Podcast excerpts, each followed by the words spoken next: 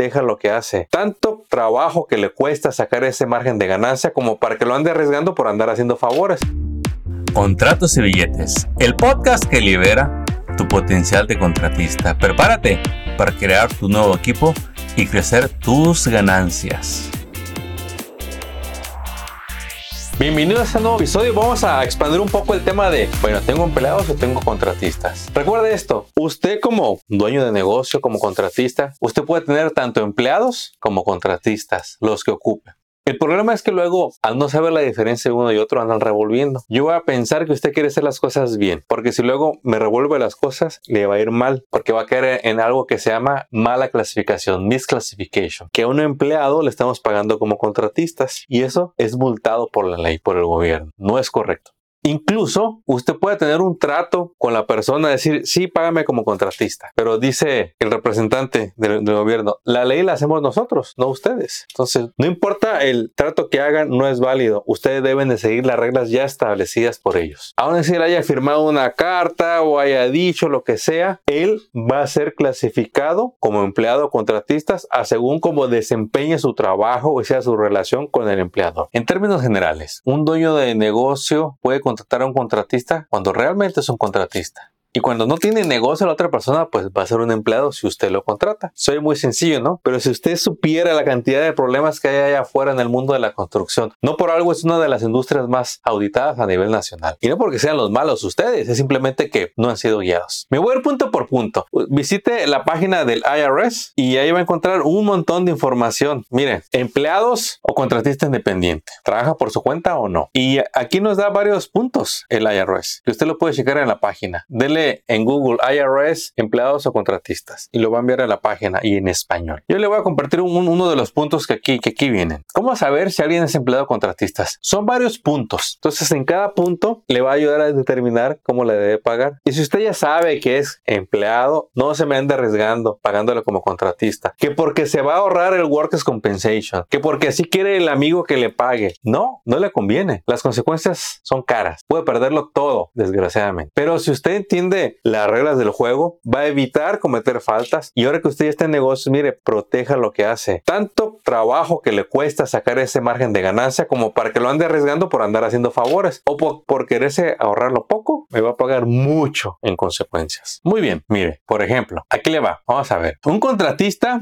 no puede reclamar beneficios de desempleo y un empleado generalmente va a calificar para esos beneficios de desempleo gracias a, a las leyes, ¿sí? Y este episodio le va a servir tanto al empleado como al empleador. Un contratista independiente se encarga de pagar sus impuestos. Al empleado le quitan los impuestos y las deducciones antes de recibir el depósito o el cheque de su trabajo. Un contratista independiente se encarga de los gastos de su trabajo. Un empleado se pone a trabajar por hora, pero de él no dependen los gastos. Un contratista independiente establece su horario de trabajo, cuándo va a llegar y cuándo va a salir. A un empleado se le indica a qué hora entra y a qué hora sale y lo debe de registrar. Un contratista trabaja en diversos diversos sitios, un día con un cliente, otro con otro, donde, donde sea contratado como contratista independiente un empleado pues va a trabajar donde le indique su empleador, en la oficina o en el proyecto que estén haciendo. Un contratista va a tener más de un cliente. Un empleado regularmente va a trabajar típicamente para un empleador. A veces dos, a veces hasta tres porque se agarran tres empleados. Pero un contratista va a tener varios. Todos estos puntos, conforme usted los dijera, los comprenda, le van a ayudar a saber de que al empleado hay que pagarle como empleado, aunque él no quiera. Y al contratista pues le paga su cheque. Otro punto, lo ideal es que el contratista tenga su compañía registrada para que usted le haga el cheque a la compañía y no a la persona. Cuando usted le paga a una persona, mire, está como en, la rayita, en línea gris y van a checar más cosas si usted le paga a una persona. Si le paga a una persona, van a checar si tiene más clientes. Si le paga un negocio, perfecto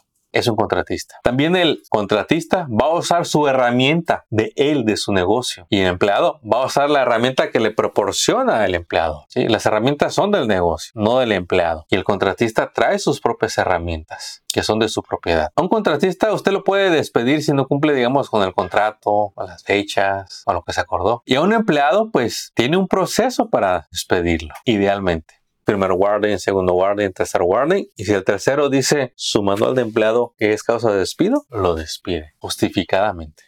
Problemas para el empleador cuando empieza a revolver. Hay más puntos, ¿eh? Pero yo creo que estos le van a dar una buena guía de lo que usted puede considerar. Lo que quiero que considere es que no vale la pena arriesgarse. Cuando uno paga a un empleado fuera de perro, ¿qué, es fuera de, de, nómina? ¿Dar efectivo? No. ¿Dar cheques así nomás? Ahí te va tu cheque, Juan. Ahí tú lo cobras. Tampoco. Hacer cheques que ya cash? Menos. Porque aquí son varias cosas que entran en juego. Le voy a nomás a dar algunas. Usted quiere comprobar que lo que paga su equipo lo pueda meter, incluir como gasto del negocio. Todo ese dinero que van que dan efectivo no lo va a poder deducir de impuestos legítimamente. Todos esos cheques que dan nombre de Hugo, Paco, Luis, Nora, Irma, Isabel, así nomás, directos, tampoco lo va a poder deducir de impuestos, genuinamente. Porque ¿en dónde lo va a clasificar el contador? No va a ser empleado porque no fue su empleado. Contratista tampoco, ni siquiera le llenó la forma. Entonces, esta mañana hablaba con una persona que tiene cuatro personas pagándoles así un cheque directo.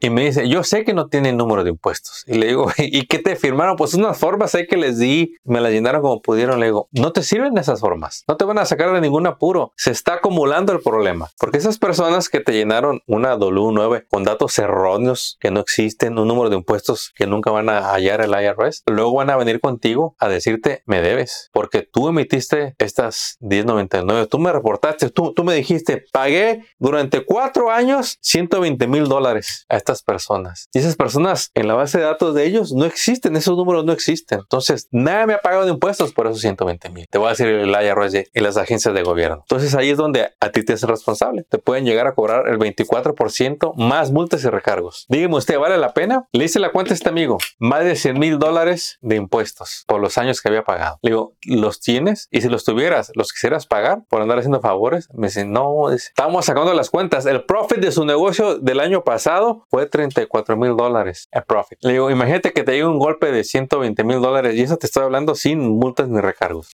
La pregunta es lo mismo, ¿vale la pena? No vale la pena. Pero ¿por qué lo terminan haciendo? Por falta de guía, por falta de información. Ahora, el que se quiere hacer el vivo, bueno, cada quien se mete a los deportes extremos que quiera. Si a usted le gusta el deporte extremo y dice yo pago aquí efectivo, bueno, es un negocio. Pero aquí estamos para que usted reciba guía. Guía que mire, el mismo IRS, cheque la página con ellos. Ahí está todo, toda la guía de cómo operar. Pero como ya sabemos que siempre anda ocupado, corriendo de aquí para acá, no tiene tiempo ni para la familia ni para usted. Es el dueño de negocio que le hace a todo. Usted quiere salir de ahí, aprenda más de negocios. ¿Qué es aprender de, negocios? ¿Qué es administrar mejor tu negocio? Porque luego entra esa, esa defensa, ¿eh? ese rechazo de que te vengan a ayudar por puras ideas. ¿Cómo voy a pedir ayuda si yo soy el dueño del negocio? ¿Cómo voy a pedir ayuda si yo soy el que sabe? ¿Por qué le voy a preguntar a alguien que no hace lo que yo hago? Y son creencias, paradigmas. A algunos les da pena preguntar, a otros les da orgullo preguntar, otros no saben a quién preguntarle, pero usted no es ninguno de esos porque usted ya está escuchando este episodio. ¿Qué es lo que pasa cuando te guían? ¿Qué es lo que pasa cuando tus padres te orientaban, te guiaban? A veces decías, sí, sí, papá, sí, mamá, tienes razón. Y otras veces te ponías rebelde. ¿Por qué? ¿Por qué voy a hacer eso? ¿No? Y el por qué. ¿Alguna vez te acuerdan cuando éramos bien jóvenes, niños, que nos daba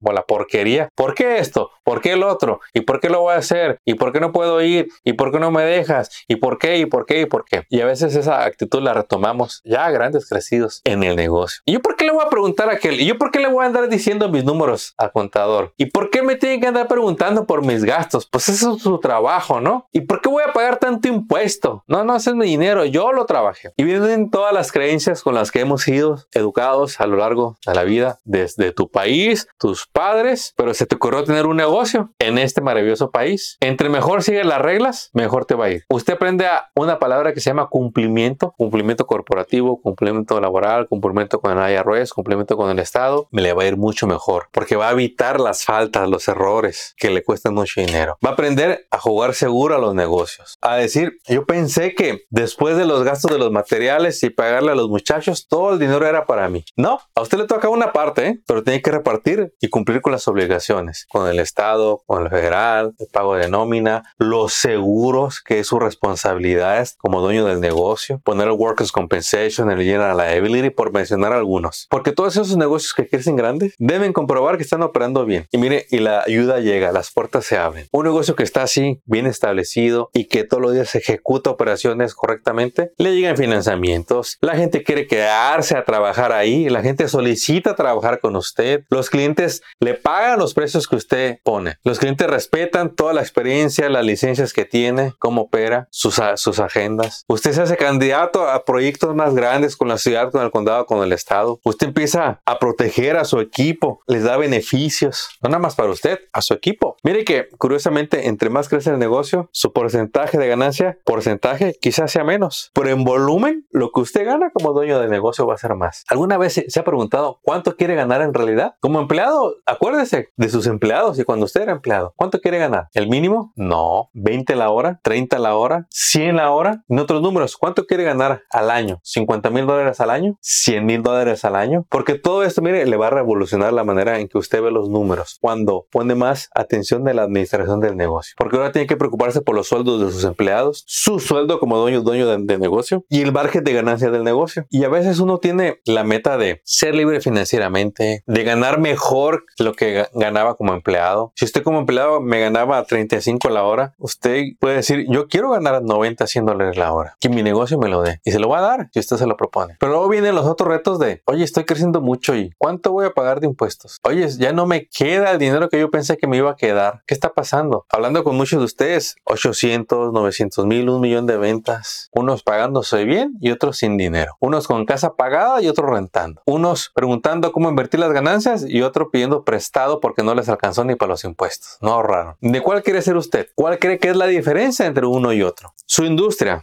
Dígame, ¿a qué se dedica? Dígame si o no en su industria hay millonarios. Si o no en su industria hay negocios de lo que usted hace que venden un millón, 10 millones, 20 millones. Ahora, ¿qué saben ellos que usted no sabe? Porque los dos hacen lo mismo. Y esto aplica en todas las industrias. Entonces, la diferencia es que uno sabe, aprendió más de negocios que otro. Uno fue más asesorado que otros. Y esos son, los que aprovechan mejor su tiempo, su dinero y tienen estrategias para todo lo que hacen. Les costó invertir en ellos, capacitarse, capacitar a su equipo. Y eso es algo que muchas veces no queremos hacer. Porque no nos sacan de estar trabajando en el trabajo. Me gusta lo, que hago. Cada vez que usted regresa a hacer lo que le gusta hacer, le está quitando tiempo a las ventas, a la administración. Yo como a usted como dueño de negocio lo quiero bien enfocado en las ventas, servicio al cliente y de preferencia que alguien más haga el trabajo.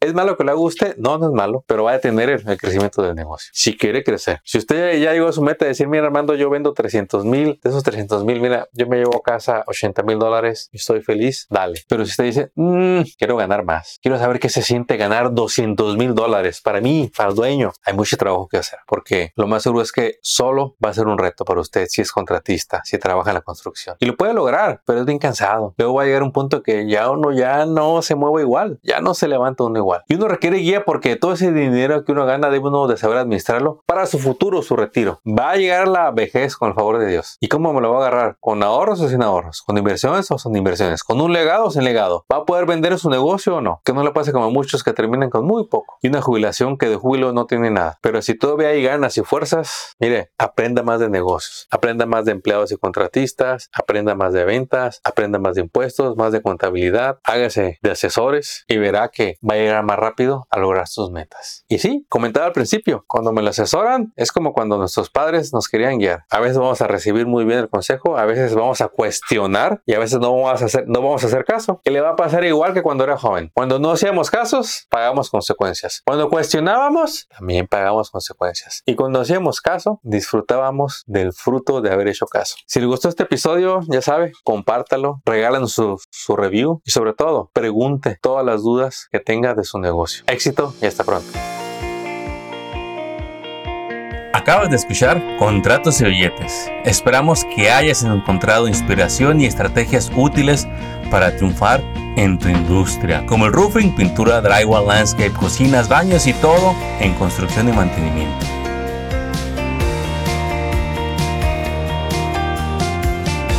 Apóyanos compartiendo y suscribiéndote a este canal. Tus likes y reviews son bienvenidos. Sigue construyendo tu camino al éxito financiero.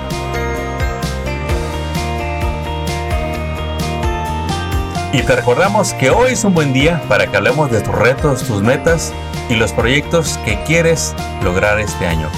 Contáctanos por teléfono, email o envíanos tu mensaje en las redes sociales. No dejes pasar el tiempo, que es lo único que no regresará. ¡Éxito! Y hasta el próximo episodio.